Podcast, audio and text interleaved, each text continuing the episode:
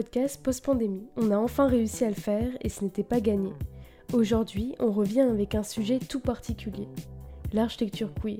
C'est un épisode un peu spécial en ce mois de Pride et c'est le premier d'une petite série qu'on va vous proposer ici à Interférence qui parlera de genre, d'identité et de normes. Alors le mot queer, on peut le dire, il est compliqué. Entre toutes les définitions qu'on lui attribue et son caractère éminemment négatif, c'est la discorde. Faut-il se le réapproprier? Oui, non. Parce qu'on vous le rappelle, ce mot, c'est une insulte à l'origine, qui veut dire étrange, tordu, bizarre. Il a été repris vers les années 80 par des mouvements politiques activistes de la communauté LGBTQI+. Et il désigne, maintenant, dans l'imaginaire collectif, une personne dont l'orientation ou l'identité sexuelle ne correspond pas au modèle dominant. Alors pourquoi parler de queer dans l'architecture? Eh bien déjà parce que nous faisons partie de la communauté LGBTQI, parce que c'est un sujet qui nous tient à cœur, que l'on ne croit pas à cette histoire d'objectivité ou de neutralité, que nos savoirs sont situés et se déterminent en fonction de qui nous sommes, de ce que nous avons vécu ou subi que l'on ne veut pas s'intéresser à la pensée dominante et normative de l'architecture.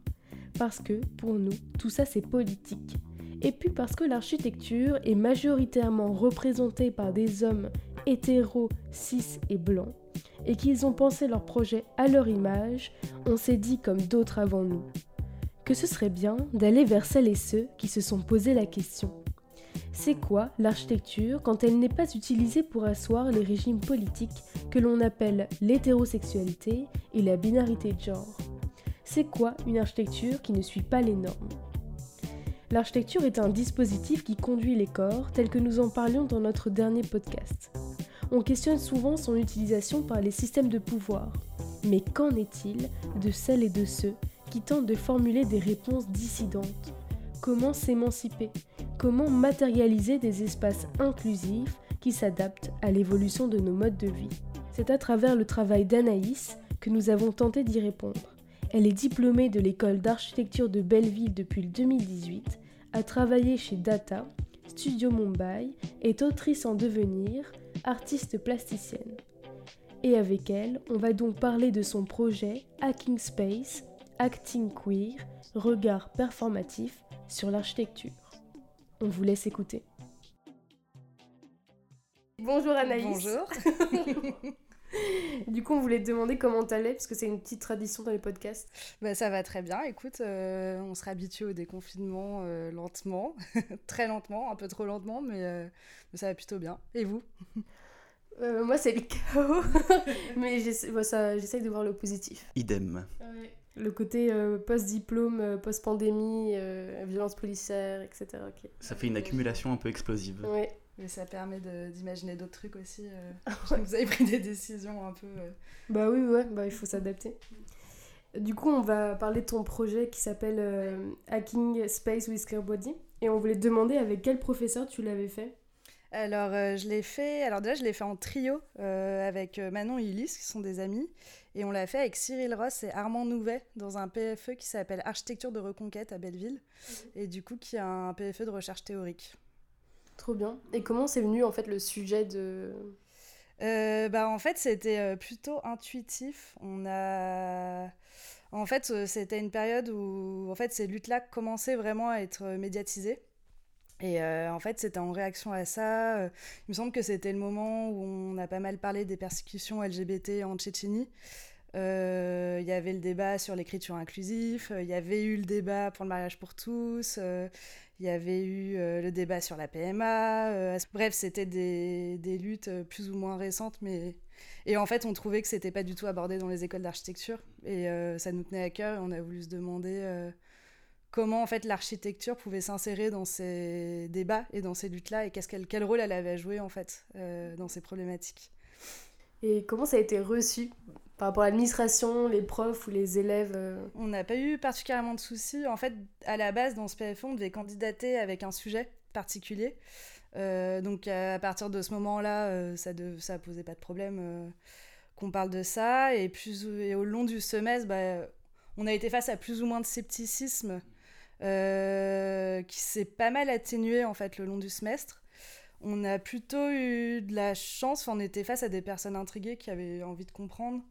Et euh, c'était surtout. Euh, en fait, la difficulté qu'on a eue, qui faisait aussi partie du jeu, c'est que par exemple, à chaque préjury, on, on essayait surtout d'expliquer ce que ça voulait dire queer, en fait, pour des personnes qui n'en avaient jamais entendu parler. Et euh, on a eu, je crois, un préjury assez euh, musclé, voire primaire sur la question. Mais sinon, dans l'ensemble, et même pour le jury final, euh, ça a été très bien reçu. Et on a eu des... On a eu le droit à des retours aussi à des personnes qui avaient été intéressées, qui nous ont remerciés, qui étaient soulagées, que ce soit des professeurs ou des élèves. donc dans le... globalement, c'était plutôt positif, quoi. Ça, c'est trop cool, hein, parce que des fois, ça peut poser problème. Euh. Ouais, j'imagine, j'imagine. Après, c'est vrai qu'on a été dans un climat de, je dirais, de bienveillance vis-à-vis de ça. Euh. C'est vrai que c'était tout un pan théorique. Euh, je sais pas, on était dans un réseau de, de personnes qui, qui, avaient envie de s'intéresser à cette manière-là, de cette manière-là à l'architecture. Donc, mm, mm. bah, c'est hyper Parce que vous, ça vous est déjà arrivé Moi, ça... bon, après, moi, le problème, c'est que j'ai une approche hyper euh, multidimensionnelle. Donc, quand je parle euh, de queer ou de communauté LGBTQI, je parle toujours de personnes racisées, de féminisme, de capitalisme et tout ça. Donc, c'est un truc euh, très global et euh, j'ai pu avoir des différents, mais en général, je me suis toujours mis avec des professeurs qui étaient des alliés, en fait. Donc ça m'a pas posé problème, mais je sais que ça l'a été pour euh, des d'autres personnes mhm. qui sont vues euh, fortement critiquées. Enfin, souvent, en fait, la question qui revient, c'est comment l'architecture peut oppresser la communauté LGBTQI+, mhm. il faut le prouver, il faut toujours...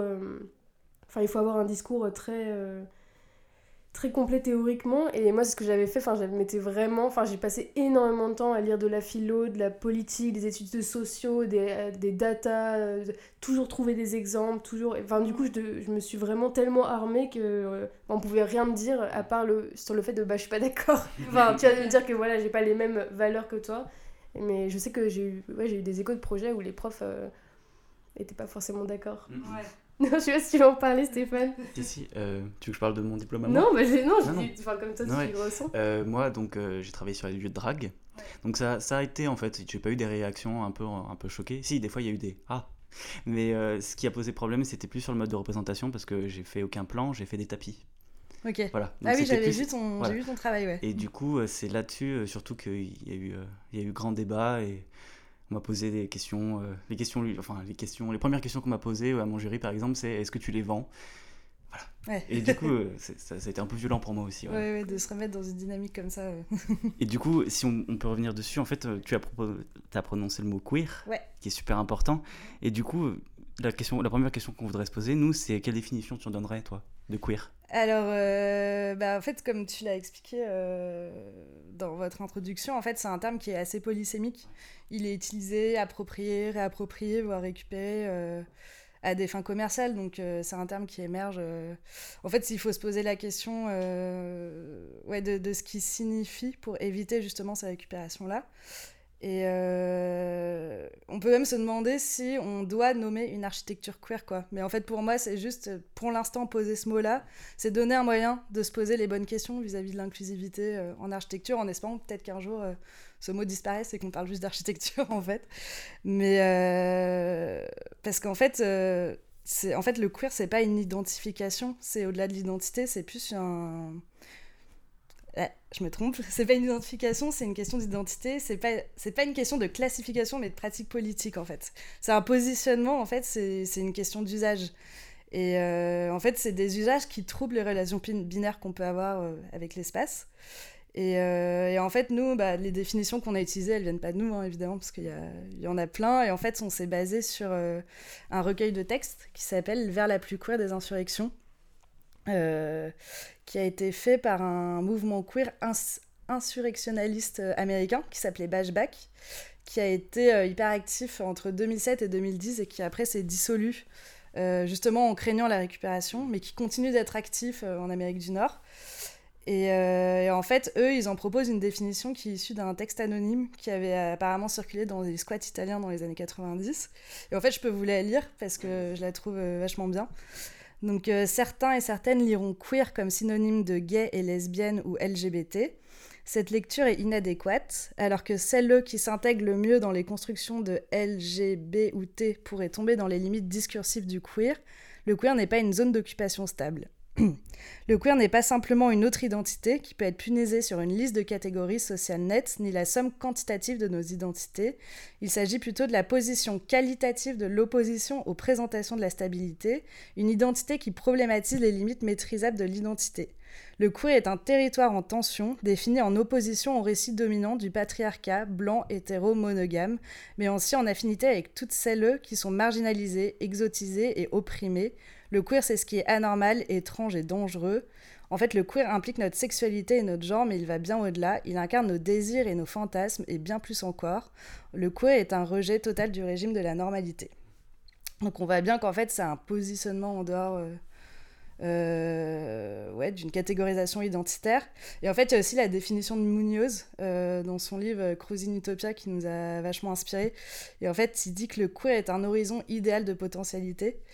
Et en fait, le queer, on n'y est pas arrivé, il nous échappe, c'est un horizon, et euh, c'est une manière en fait de fuir l'évidence du temps présent, de fuir euh, la stabilité. C'est un appel à la vigilance, une esthète de résistance face aux catégorisations identitaires qui sont stabilisantes et, excluantes. Quoi.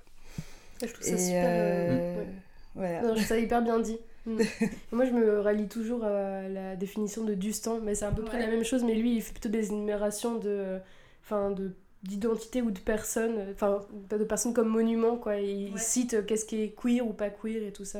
Mais justement, enfin c'est là c'est la version plus théorique et plus. Dustange, euh, c'est un écrivain du coup. Ouais, euh, c'est un écrivain bah, Guillaume Dustan qui a écrit beaucoup sur bah, les dark rooms, euh, le queer, euh, la drogue, euh, les pratiques dissidentes en fait, et qu'est-ce que c'est d'être de gauche, d'être gay, d'être. Enfin voilà. Et c'était un des amis proches de Pré Shadow. Ok. Avec des pentes. Du coup, c'était un peu le. Ok, voilà. faudrait que je me l'intéresse alors. Il est passé à travers celui-là. Oh, ça arrive. Il y en a toujours un qui passe à travers. Ouais, c'est clair. What is queer? Après les Arocs et Technicart, à notre tour de nous y coller. Queer, queer, queer. C'est quoi le queer? Gay, au moins, on connaissait. Les petites marionnettes. Gay, gay, gay, marions-les. C'était nous, c'était moi. Bien que je préférais PD. Gay, ça faisait quand même trop clean, trop amerloc. Je suis gay, et toi, tout est gay aussi? Pas assez hard. Enfin, quand queer est arrivé, j'ai quand même commencé par faire la gueule. 10 ans pour construire une identité et il fallait tout changer. Et moi alors?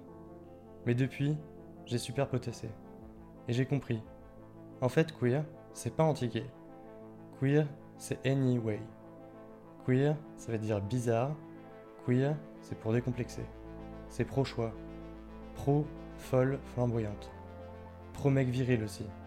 Mais si et seulement s'ils sont cool et qu'ils ont de l'humour. Queer, c'est pro tous les sexes tous les genres, toutes les couleurs. Queer, c'est un goin aux cheveux longs. Queer, c'est un hétéro dont le plus grand plaisir est d'écouter des disques seul le dimanche, en buvant du thé et en mangeant des petits gâteaux.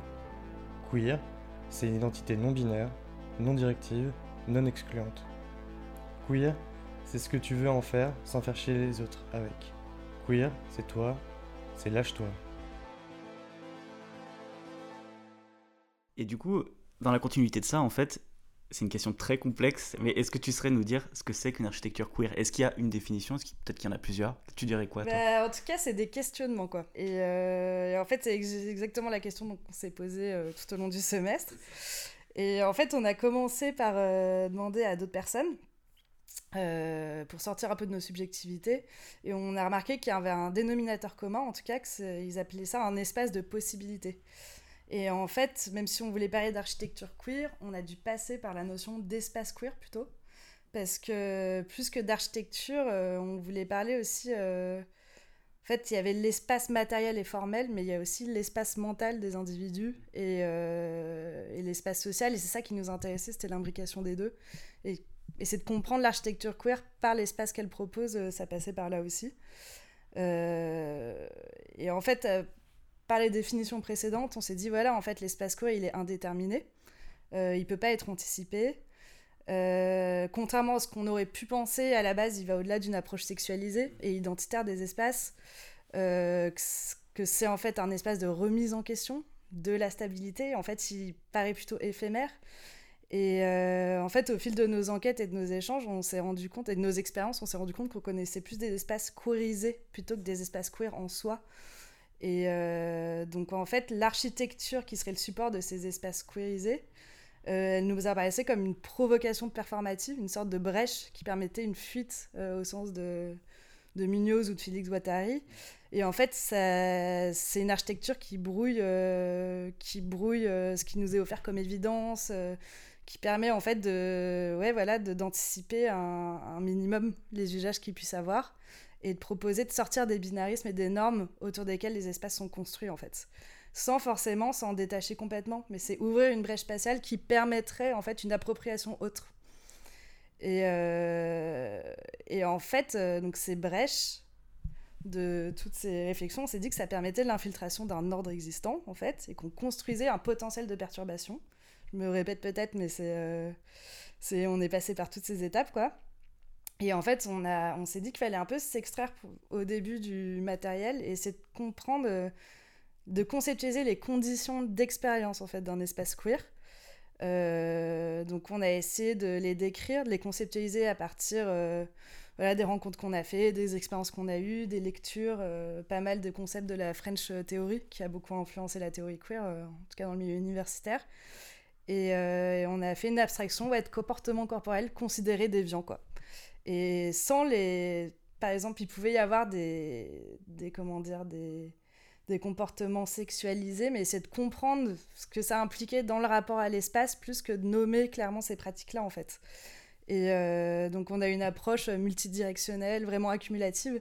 Ces conditions, euh, elles sont pas exhaustives. C'est, on a commencé à faire une liste de ce qu'on a connu et et des fois, elles s'additionnent, des fois, elles sont autonomes, des fois... Euh, donc, on en a... Pour l'instant, on en avait neuf.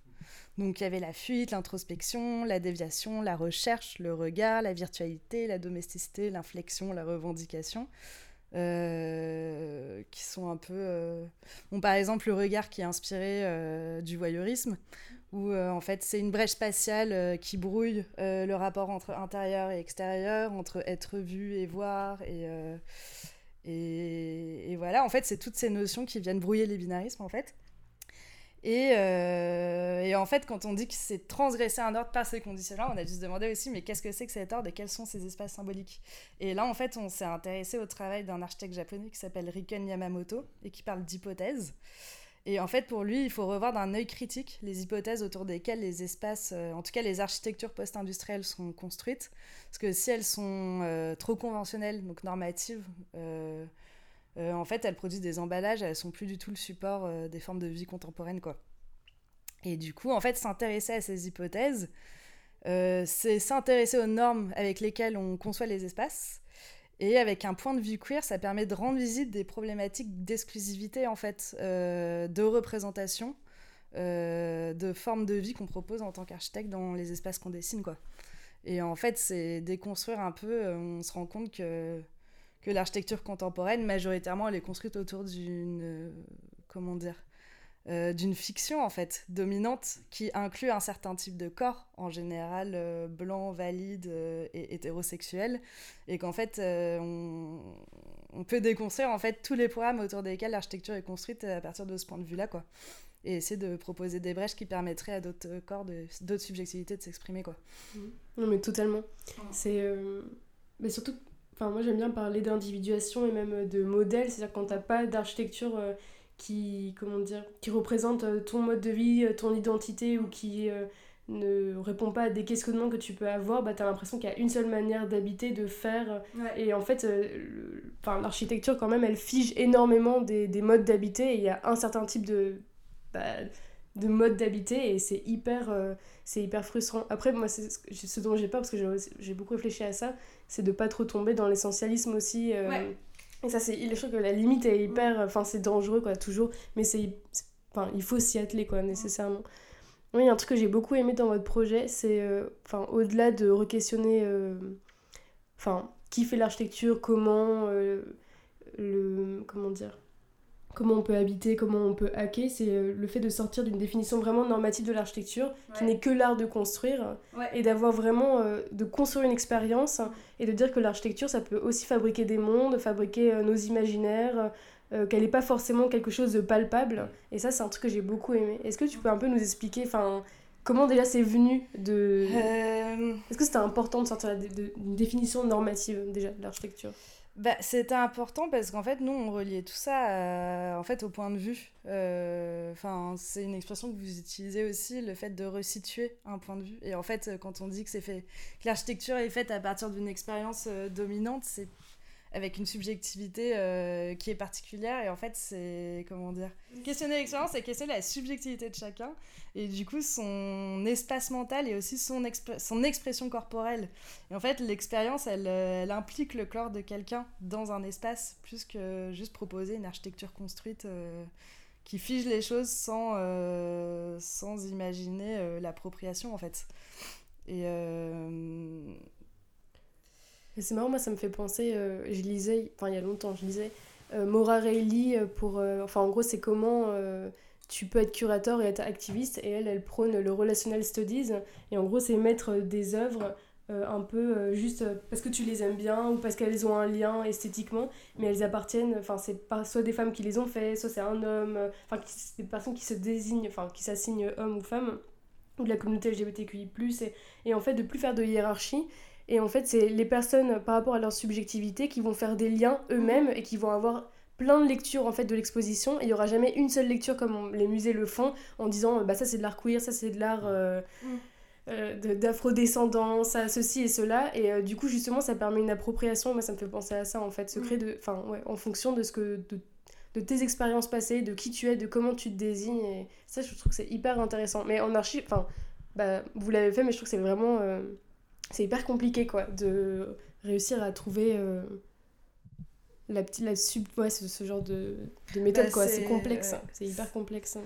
c'est ce qu'on a essayé de ce qu'on a essayé après bon c'est peut-être à, débattre aussi euh, mais on a essayé en fait on, on essayait justement un point exponent on cherchait un point exponentiel euh, qui soit pas trop euh, injonctif c'est comme ça qu'on dit enfin qui soit pas dans l'injonction d'usage en fait et et en fait, de trouver justement ce, cet équilibre entre euh, proposer un espace autre et en même temps laisser la place à l'appropriation euh, sans trop anticiper en fait ce que les gens pourraient en faire et justement qui permettent à des subjectivités qui soient pas queer euh, d'y aller et en même temps à des subjectivités queer de s'y projeter aussi sans se sentir restreint dans le désir.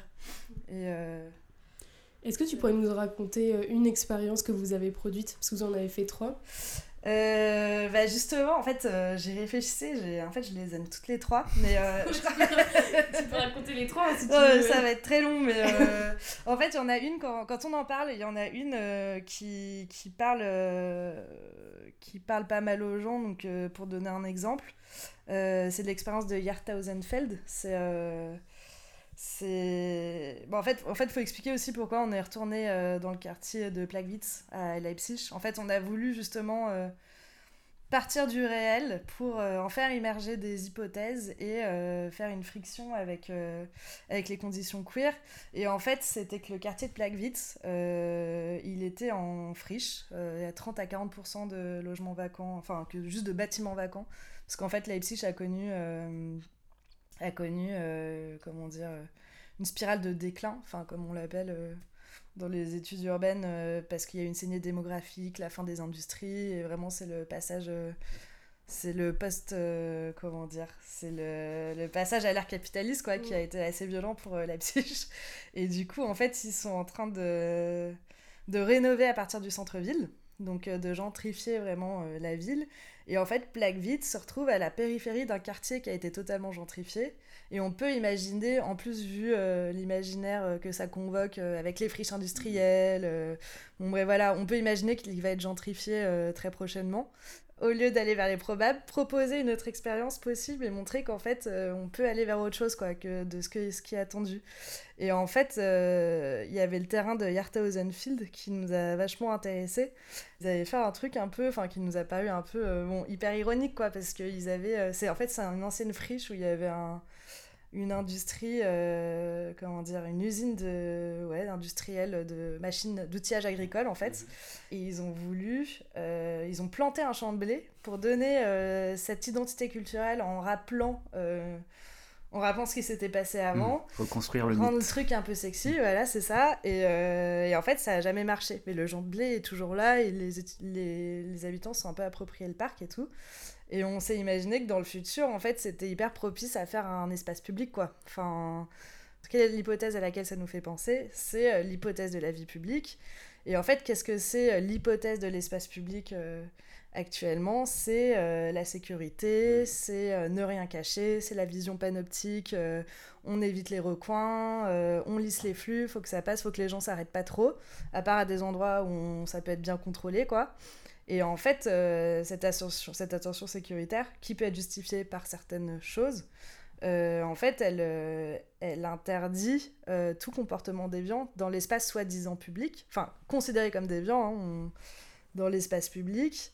Et en fait, ça lisse complètement les comportements et il n'y a plus que le comportement de la majorité en fait qui est accepté. Et, euh, et du coup, en fait, on a voulu donc hacker cet espace-là et proposer un, un espace public cachotier en fait. Et du coup, ça permettait justement de brouiller cette frontière entre public et privé en, en installant un espace intime. Et en fait, on a installé des sortes de panneaux euh, en inox poli qui reflétaient ironiquement euh, les champs de blé à l'infini, et comme ça, qui cachait un peu ce qui se passait en son sein. Et euh, tu avais des ouvertures entre certains panneaux, et ça permettait de faire un espace public au milieu donc voilà, caché avec des plateformes qui seraient ouvertes à plein de formes d'appropriation et de formes de vie euh, euh, qui sont cachées dans l'espace public actuellement, en tout cas dans les projets d'aménagement euh, d'aménagement public contemporain. Quoi. Et, et voilà. C'est vrai que ça devient de plus en plus effrayant. Moi, j'appelle ça des sortes d'espace public néolibéraliste sécuritaire parce que vraiment, tu as juste le droit d'acheter, tu peux plus t'arrêter, tu peux plus flâner, tout n'importe. Enfin, Ouais, c'est. Bah, enfin, par exemple, le symbole de ce genre de nouvel espace public, c'est euh, le banc à une place, quoi. Ouais. genre de truc, t'as juste le droit, quand t'es une vieille dame, de te poser et encore. Euh, et. moi, la notion de hacker, je trouve qu'elle est hyper pertinente parce que. Enfin, il y a une définition de l'architecture que j'ai pas encore hyper bien comprise et tout ça. je suis en train de lire Derrida et blablabla. Et qu'est-ce que l'espace, qu'est-ce que l'architecture. Mais il y a si je me souviens bien, euh, c'est... Non, je vais me tromper, je suis sûre. Mais en gros, bon, en regardant aussi la philosophie grecque, bah, c'est l'acte de... c'est l'acte qui va engendrer la construction. Donc tu peux dire que le geste, en fait, il construit. Et quand tu dis hacker, en fait, il y a vraiment cette, euh, cette euh, idée du geste qui va bah, violer, enfin, violer, c'est un, terme un peu agressif, qui va vraiment... griffer en fait le système ou l'espace et je trouve que c'est hyper pertinent par rapport à c'est pas juste habiter ou euh, c'est vraiment hacker, on va pervertir votre système euh, normatif, pervertir ce qui est dit licite, pervertir, euh, voilà, et créer du coup un espace safe ou dissident et je trouvais ça c'est hyper pertinent je trouve. Bah, c'est d'un coup je trouve interrompre le récit pour en substituer un autre et on sait que ah voilà en fait autre chose peut se passer et, mm, mm. et en fait il faut le remettre en question quoi parce que bah sinon, bah c'est ça, t'as l'impression que t'as pas de modèle et donc tu, tu, te contrôles pour les autres, euh, tu, tu fais ce que les autres font et en fait, bah, tout, tout d'un coup, t'adoptes des comportements euh, normaux et t'arrives pas à te penser autrement que par euh, ce que l'architecture t'induit ou ce que les autres mm. t'induisent, quoi. C'est hyper... Bah, je trouve que c'est pour ça que l'architecture a un rôle à jouer. Enfin, mm. bah, elle est hyper instrumentalisée là-dedans. Mm. En tout cas, euh, ouais, dans certaines idées euh, d'ordre de, de, paix et de sécurité. Mais en fait, qui décide ce que veut dire sécurité et paix dans l'espace public euh, C'est. on sait, hein, mais. ça, permet, ça permet de poser au moins cette question, quoi. Et c'est vrai que c'est des choses, bah, je trouve qu'on. On a, on, a, on, a peu, on a eu peu l'occasion de le déconstruire, en tout cas, même s'il y a certains professeurs, quand même, qui sont dans cette veine-là on a eu peu l'occasion de le déconstruire euh, pendant les études. Quoi. Souvent, on prend les choses euh, comme acquises, ce qu'on dessine. Mm. Et même si, enfin, moi, avant de même parler de la question du logement, euh, par exemple, dans une de nos expériences, je, on, l'intègre tellement que la question du logement mononucléaire, monoparental, hétérosexuel, de la famille nucléaire, de la famille mononucléaire, en fait, c'est dingue, on l'a dessiné et redessiné et redessiné pendant tout le long des études et on Enfin, moi, il y a une grande période où je me posais même pas la question de savoir si, en fait, on pouvait faire autre chose, quoi, parce que c'est ce qu'on apprenait à faire. Et... Ouais.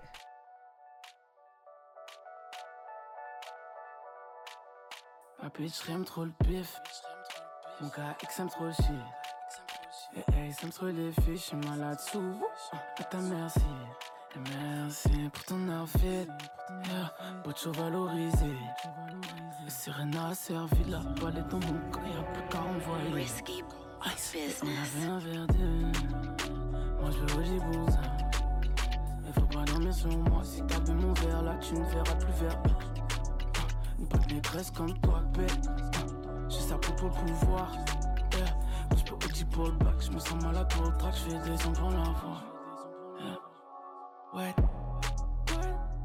Je peux. Je peux. Noir caramel queen.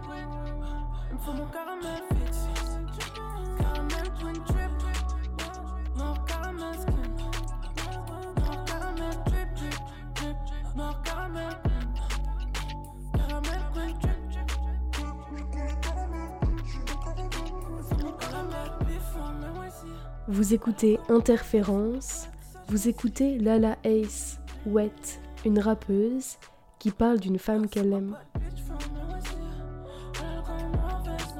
Ça joue aussi. Hobby, hobby, ça boule comme QB. Hobby, je prends ta meilleure partie, buff Kobe, ouais. J'aime quand elle obéit pas. Et je suis précisé, cool dans tous mes petits pas. Donc elle sait qui est sur place, et cool dans mes doigts. For dans la moyenne. Et ce truc que les fraîches, elle fait genre elle sait pas. Laisse verte, verte comme pays pas. Elle me respecte car j'ai le QI. Ah, moi j'oublie pas. J'attends dans le ligne comme un. Beau, elle a bout tout rond comme un Cohiba. Ouais, ouais, ouais. Je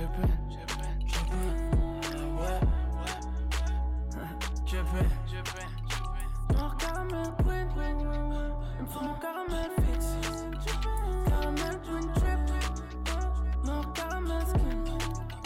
Noir caramel drip, drip, drip. Noir caramel. Caramel queen drip, drip. C'est mon caramel bif, mais moi moi veste noire, bête, ça aussi. C'est ma bad bitch from the west, yeah. Elle comme moi veste noire, bête, ça joue aussi. Oh la bad bitch from the west, yeah. Elle comme moi veste noire, bête, ça joue aussi. Yeah, c'est ma bad bitch from the west, yeah. Elle comme moi veste noire, bête, ça joue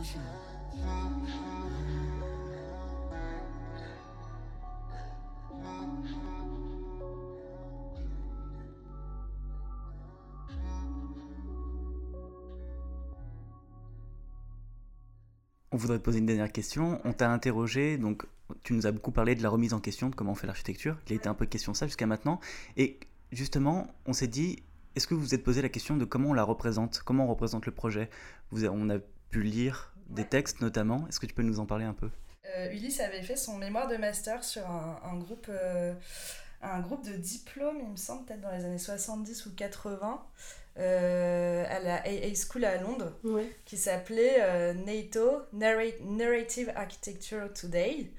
Et en fait, c'était, euh, ils avaient représenté euh, des lieux d'architecture, seulement des dessins en fait, accompagnés d'histoires, parce que euh, en fait, ils voulaient montrer que l'expérience de la ville, au-delà que les espaces que les architectes euh, projettent, euh, en fait, sont liés à l'expérience singulière de chacun.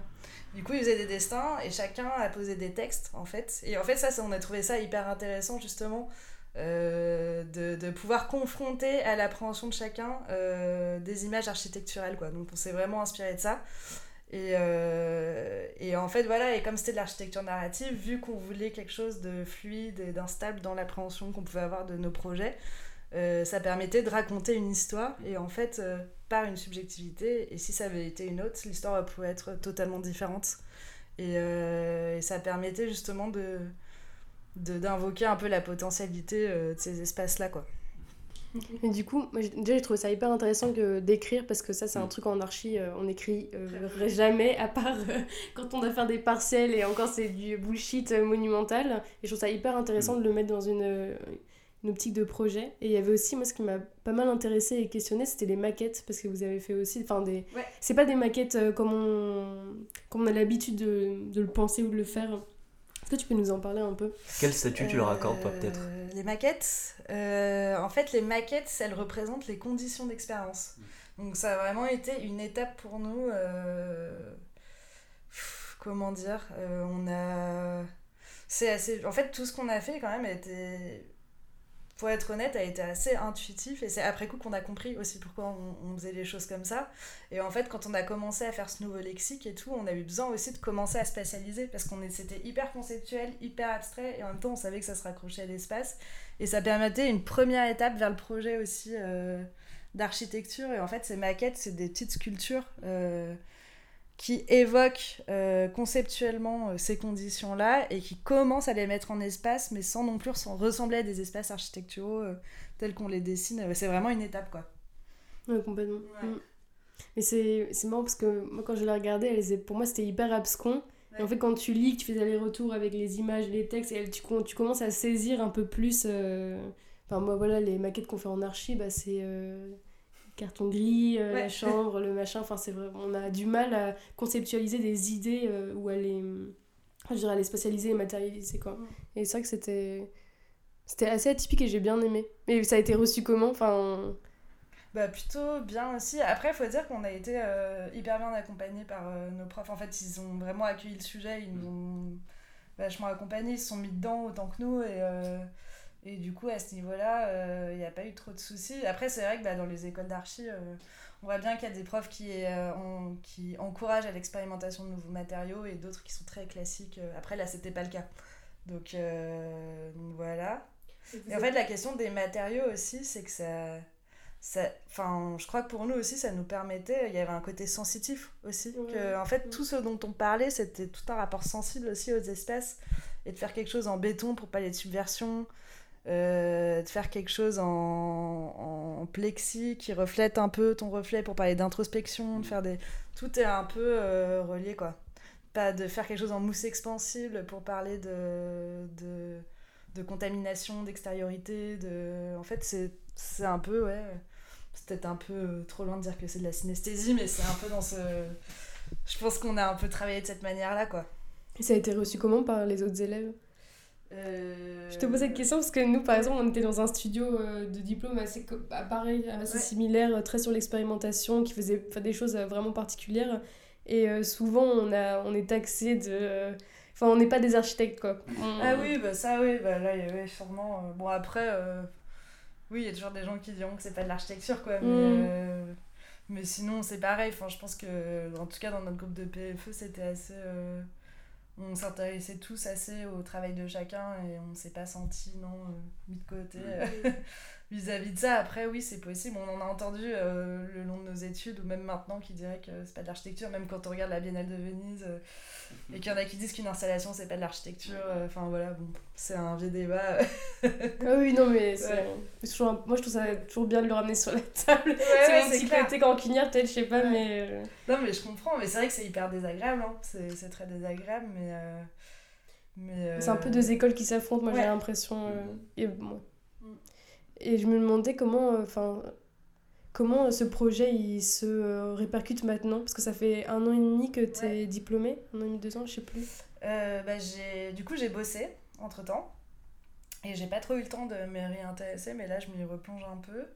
Et comment il se répercute? Bah, J'essaye de participer à des expositions. Bon, là, avec le confinement, euh, c'est compliqué. Donc, on a, avec euh, Manon, on devrait faire une installation, euh, une exposition qui s'appelle Exit Fluidity à Londres quand ça sera possible.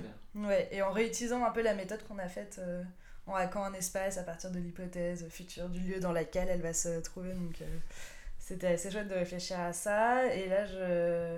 il va y avoir une autre exposition à Metz euh, sur l'activisme LGBTQI, euh, en février 2021 normalement. Mm. Et, euh, et voilà. J'ai eu l'occasion aussi, il y avait une expo euh, vachement bien qui, euh, qui a été faite par des étudiants de la Central St. Martins à Londres, pour laquelle j'avais écrit un article, mais j'avais pas participé à l'exposition. Et en fait, justement, l'expo s'appelait Queering Space, an Architecture Without Architects. Et en fait, c'était intéressant, voilà, de... En fait, elles, euh, c'est tout ce qui échappe à l'architecture, quoi. Et en fait, c'était justement, à la base, en réaction à la non-inclusivité des espaces. Et, euh, et du coup, c'était intéressant de pouvoir discuter avec elle et d'écrire quelque chose sur le fait que bah, si l'architecture peut, en fait, euh, même si du coup, euh, c'est pas encore très visible dans la théorie architecturale, quoi, comme, euh, comme débat.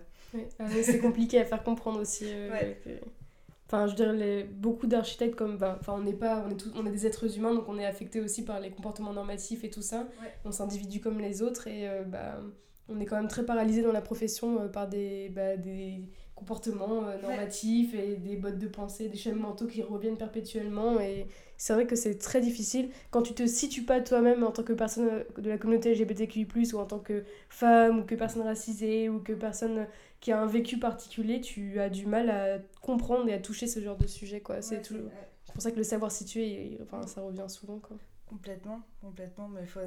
euh, Ouais, je crois que c'est une question de visibilisation et d'éducation à ces problématiques-là, mais euh, enfin, c'est, euh, je suis d'accord avec toi, c'est intéressant ce que tu dis. euh, je, trouve que ça serait intéressant en tout cas de s'interroger sur, euh, sur euh, comment dire, les mentalités vis-à-vis de ces questions-là, par exemple dans les agences d'architecture, et de comprendre euh, ce que ça produit en termes de conception spatiale, quoi. Mm, quel est le lien en fait et euh, après euh, je trouve en fait euh, nous on a fait un travail théorique mais ce que je trouve ce que je trouverais hyper intéressant c'est de s'intéresser aussi au côté opérationnel euh, de cette problématique et de questionner voilà les modes de travail euh, la façon dont un projet se développe si en fait on a envie de travailler sur ces problématiques est-ce que c'est vraiment en agence qu'on peut apporter quelque chose? Est-ce que c'est pas plutôt vis-à-vis de la maîtrise d'ouvrage? Est-ce que c'est Mm, mm. parce que les architectes, ils répondent à des, des programmes, à des appels d'offres, à des cahiers des charges et tout. Et, euh, et ouais, en fait, c'est en fait, que c'est. De toute façon, c'est la puissance de la théorie queer, c'est que ça touche à tellement tout. Et euh, du plus concret au plus abstrait. Et en fait, tout est imbriqué, quoi. Et, euh, et je crois qu'il n'y a pas de début, pas de commencement. Et, euh, et en fait, ouais, c'est. C'est vrai que c'est une question de mentalité, quoi. Ouais, puis ça touche à dans ta manière dont tu abordes le travail, tes relations de travail, euh, tout. Enfin, c'est ouais, c'est hyper. euh, Il y a très peu de bureaux. Enfin, moi, j'en connais des féministes, enfin, de... qui abordent la question euh, féminisme. Et, euh, et voilà. et après, tu. Enfin, Ouais. souvent, c'est des personnes euh, qui sont quand même assez blanches. Donc, euh, il y a le côté. Personnes racisées. Enfin, Ouais, à part ce- la référence que tu m'avais envoyée, le couple. euh, Ouais, think tank là. Ouais. Ouais, ouais, c'est vrai que c'est. Ça, c'est. Voilà. Mm. Mais après, ouais, c'est hyper compliqué de trouver des exemples vraiment concrets d'agences qui. Bah, il y avait le Cruising Pavillon, ça... Mhm. mais ça, c'était. euh, de- Venise, ouais. Mais c'est- un- c'était du hacking aussi, je crois. C'était en dehors de la Biennale de Venise, Ouais, en fait. c'était en C'était off. autonome, ouais. Mm. Et c'était vachement bien, ouais. Mais pour le coup, bah, c'est un point d'étude aussi, mais c'est, euh, c'était sur euh, la pratique euh, du cruising et des Ouais. backrooms, en fait. Ce qui, Ouais. c'était super chouette, ouais. Mais ça reste assez, je trouve. Euh, j'ai, enfin, j'ai, j'ai adoré ce pavillon, mais il faudrait pas qu'aussi on pense qu'il ne s'agit que de ça. Ah bah oui, ah bah ça, queer, ah oui, c'est euh, toujours, ah oui, c'est c'est toujours la problème. question. Et après, on a- c'est super bien aussi de donner de D'en la parler. à ces pratiques qui sont euh, censurées, en fait. C'est une question de censure aussi. Parce que au sein aussi de la communauté LGBTQI+, quand t'es un garçon euh, gay, ou enfin c'est comme quand t'es bi ou quoi t'as des, quand aussi des clichés qui te collent à la peau, c'est que forcément t'as mis le conquête, forcément t'as ça. les acrooms, Ouais. forcément t'as une, euh, le BDSM, alors que en fait pas du tout ça n'a... Enfin bref. Ouais, c'est clair. tu, toi, tu peux en parler, t'as travaillé là-dessus, donc euh, C'était un peu mon sujet. euh, voilà, Ouais. c'est moi qui parle, ça devrait Non, non, mais- moi. Ça me dérange pas Parce de que toi, t'as travaillé sur, euh, sur quoi? Sur le. Sur les lieux de drague. Mais de en drague. fait, les lieux de drague, j'exclus les backrooms. Moi, les lieux de drague, c'est plus les espaces qui sont en périphérie des, villes, des villes pardon, où les, les hommes se donnent rendez-vous. Ok. Voilà. Par exemple, il y en a un peu de partout et je me suis dit, tiens, qu'est-ce que, qu'est-ce que je peux communiquer sur ces, sur ces lieux? Et voilà, après, tout ça s'inscrit. Non, mais j'ai la mais- question de la mémoire quoi. La question de la mémoire. Et du coup, comme je me suis dit que je pouvais pas les représenter euh, euh, par plan, en fait, ces espaces, parce que sinon, ça serait donner cette information aux forces de police, par exemple, ou alors aux, homo- aux homophobes qui viendraient leur casser la gueule. Donc, je me suis dit, tiens, je vais essayer de trouver une manière abstraite de les représenter, ces espaces. Et c'est pour ça que j'ai fait des tapis. Ok. Voilà. Voilà, j'en- oui, j'ai envie de voir ça. À l'occasion, avec plaisir. T'en as fait plusieurs de tapis du coup? Ouais, il y en a eu, il y en a eu 4, 5, 6, Plus, attends. 7, 8, 9. Tout ça en un semestre. Ouais, ouais. Mais j'ai eu des petites mains pour m'aider aussi, les, pour les plus petits. Moi, je voulais. Je pense Ouais, qu'on bah, arrive, on arrive un peu au terme. Oui, du- ouais, mais vas-y. Et euh, on te prend un peu de cours parce que c'était pas préparé. Mais j'aimerais bien te demander est-ce que tu aurais un, un livre ou peut-être quelque chose à, à conseiller aux, aux personnes qui voudraient un peu approfondir ce dont tu nous as parlé aujourd'hui? Alors, s'il y avait un livre pour comprendre. euh, Ou alors quelque chose que tu as lu récemment et qui t'a fait réagir par rapport à ton sujet, peut-être Je sais pas. Un article. enfin, Ouais, je pense, aussi. bah, en fait, euh, pas forcément un article, mais t'as des, t'as des intellectuels qui commencent à avoir de la visibilité et qui font de la très bonne vulgarisation sur ces thématiques-là. Évidemment, toutes les, tous les livres de Paul Preciado. Enfin, c'est- je pense que si on veut euh, aborder la théorie queer sans avoir... Parce que, en fait, le problème aussi, c'est que c'est... euh, ça invente tout un nouveau langage en fait qui est nécessaire pour parler d'autres choses et je trouve que c'est super dur de rentrer dedans euh, pour des gens qui sont pas éduqués à ça quoi. Et, euh, et la nécessité de la vulgarisation est importante. Et du coup je pense que Paul Preciado y arrive très bien Mm. euh, à travers ses podcasts ou ses bouquins et euh, et, euh, aussi par exemple le podcast des couilles sur la table hein, qui est super connu mais je pense que les deux allant ensemble euh, c'est déjà c'est déjà c'est déjà un bon, euh, une bonne approche quoi Bah, surtout que Preciado, il a presque un amour pour l'architecture. Enfin, ça... c'est ça ça- il, y en a toujours, il en parle toujours un petit peu. Et puis il y a sa thèse où il parlait de, des artefacts, enfin des villas de Hugh Hefner, Ouais. non pas avec Pornotopie. Et pareil, Les coups sur la table, elle a fait aussi un, tout un épisode sur l'urbain, euh, les villes sexistes et tout Mm. ça. Enfin, c'est, c'est des personnes qui s'intéressent vraiment à, à ça, quoi, aussi.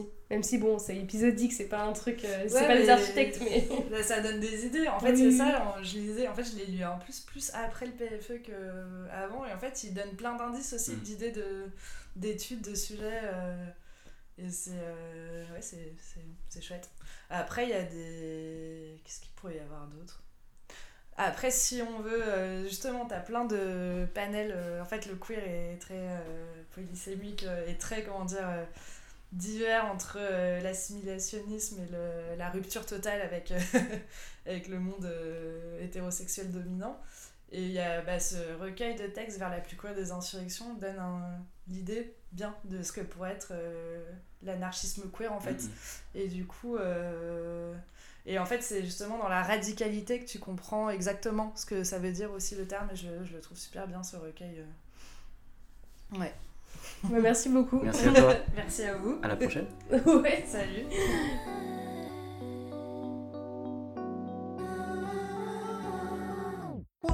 Feet?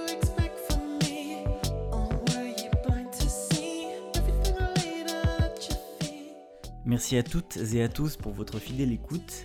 On se retrouve très vite sur Interférence, mais d'ici là, bah, on voulait quand même vous souhaiter un bel été, plein de rencontres, des retrouvailles, des échanges, et de garder les oreilles bien ouvertes, on sait jamais.